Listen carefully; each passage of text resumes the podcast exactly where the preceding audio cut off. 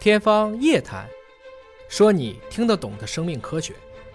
说到这个技术突破啊，就您展望一下未来，技术突破可能会朝哪几个方向？是越做越大啊，还是越做越小，还是说越做越不需要实验室，是去实验室化的设备？对，我觉得您讲的两个方向都是非常。都是我们在做的方向，都在做，都在做。就是我们会有越做越大的，就比如说，就是我们我们我们这样可以去考虑，就是说，其实今后的需求只会有两种需求，就是一个是中心化的需求，一个是比如说去中心化，去中心化就是我的就是随时检测的这个或者随时能够拿到数据的这个需求，这两种需求是必然同时存在的。嗯，这个就算是我们基就是我们就有云计算，也会有我们手头上每个的电脑或者手机一样的，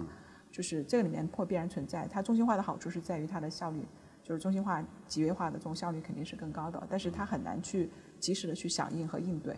那当然来讲，对应它的效率更高，我可能拿到的数据产出的这部分的这个信息量也会更大。它是适合这种大规模的，对对吧？大规模的、低成本的、高通量的这样的一个或者全自动化的这种这种这种检测。但有一些个性化的、个性化的，我快速的、立等可取的，对对吧？怎么做呢？对，那那就需要就是类似于像我们现在就是在有一些领域上面叫 POCT，就是说。啊，就是我的实施的这样的一个临床的这样的一个，或者是说非临床的，比如说我们像有一些这种食品安全的检测，也是类似于像 POCT 的这样的，类似于 POCT 这样的一些仪器设备。就是我我想知道的时候，我随时可以拿到检测结果，就像是我们。比如说像温度测量这样的一个，就是测温度一样的这样的检呃温度计量的这样的设备。就什么时候基因检测能够像验孕棒一样，对吧？滴上滴血就出报告，是这个可能出现吗？这个也是我们努力的方向。我觉得，我觉得最后大家努力的方向肯定是这样子的。嗯，对，就是包括我们现在在做很多的改进，就是比如说不同的技术路线，比如说我们怎么样去做实时的这种分析，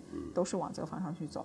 嗯，但是这个可能就是说。还是需要很多的创新型的工作需要去做，因为这个确实是，嗯，有很多人我们在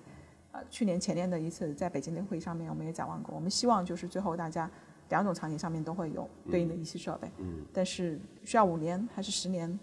呃，需要去实现这一部分，就是能够去实现这一部分，嗯，或者是让大家都能够去接受，其实这个里面还是有很多的工作需要去做，包括今年有一个新的一个提法，就时空组学，对，时空组学这个。用一个比喻呢，就有人形容它是给单个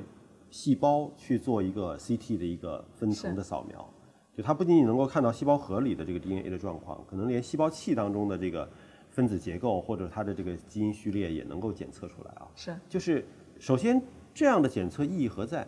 第二个呢，呃，制造是有布局时空组学相关的硬件设备吗？呃呃，我先回答第二个问题吧。相对来讲比较简单，就是目前制造是。没有布局这一部分，嗯，这一部分主要是研究院这一部分在进行这个前瞻性的一些技术的研发，嗯，但如果是说就是需要的情况下，我们也会提供必要的，比如说像一些啊配套的一些耗材的一些支持和供应，嗯，那就是总体上面来讲，就是刚刚讲到的时空组学，我我们也是非常看好时空组学这个方面的一个应用，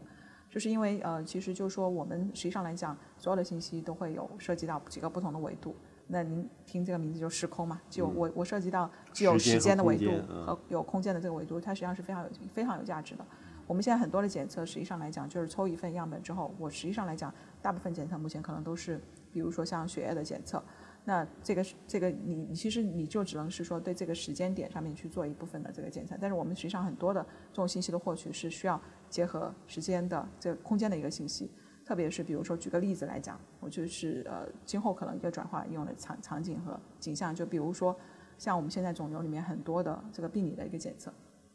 那现在目前的常规的检测方法可能就是说我就是把这个组织做好切片之后，我去显微镜下面去观察，那它哪一些细胞是什么形态？那这些形态可能是不是就是跟这个呃肿瘤相关的？它是一个良性的还是一个恶性的？可能会有多少的这个比例？那这一部分其实像我们说，我们目前常规的使用方法，而这个方法其实已经用了很长的时间。那能不能有更进一步的方式去做呢？可能就是通过时空组学。当我们有足够的信息的时候，我可以通过这些分子标签，那我就相对来讲比较简单，是能够去实现自动化。我可能不仅仅是能够知道它有刚刚的这些目前常规的病理的信息，可能能够进一步的去知道我马上可以用什么样的药物去治疗。这些信息都有可能能够在一次检测里面同时能够拿到。相当于是分子病理。对，其实某种程度上就是分子病理，但它它的它的就是整个精密度、颗粒颗粒度上会更精细，更更精细，就是就像是我们一个显微镜，就像是我们可能以前是用的是从非常低低拷贝的显微镜，显微镜下面看的东西是非常有限的，可能就是一个细胞，但是我下面已经下一步就是可以看到每个细胞里面的每个分子的情况，它的比例什么情况，它有没有跟比如说我们的这个疾病发生相关的、跟治疗相关的这样的一些分子存在，那我这样的时候我就可以快速的拿到对应的一些检测的一些结果和。病毒的溯源从技术上来讲难度大吗？说有难度也有难度，说没有难度也没有难度。其实我我我觉得其实这个里面呃，就是本身技术上面来讲，我们是完全可以做得到的。嗯。但是就是说，就是说我我我就是收集样本，这个产出数据这部分工作是完全可以去做的。但是核心的点是在于，就是说我们现在最最缺乏的一个一个一个事情，就是我们对于自然界还是了解知之甚少。就比如说全世界有这么多的细菌，这么多病毒，我们并不是每一种都知道它的序列是什么。有可能就是有一些就是属于新发的，那我们现在能够做的事情，很大程度很大程度上是我们把现在拿到的样本去跟已经知道的去做一个比对。那如果是涉及到有新发的，或者是说有一些就是它，比如说它的拷贝数就是很低，那这一些我们可能就没有办法去准准确的拿到这个信息。嗯所以我们现在也在做很多的工作，一方面来讲，就是比如说我们跟啊研究院呐，包括跟其他的这种啊科研机构啊，包括像企业一起合作，去说能不能去构建一个更大的。这个病原微生物的一个数据库，但至少我们尽可能的去收集到这些信息。当我们去做下一次的这个判断的时候，我们可能能够有更多的数据的一个判断，能够更准确。第二部分就是我们通过技术的革命、技术的革新，去比如说我们提提升更多数据的一个产出，那我们就是准确的准确度能提升，速度上也能够提效。这个就是我们现在在做的一些这个方面的一些工作。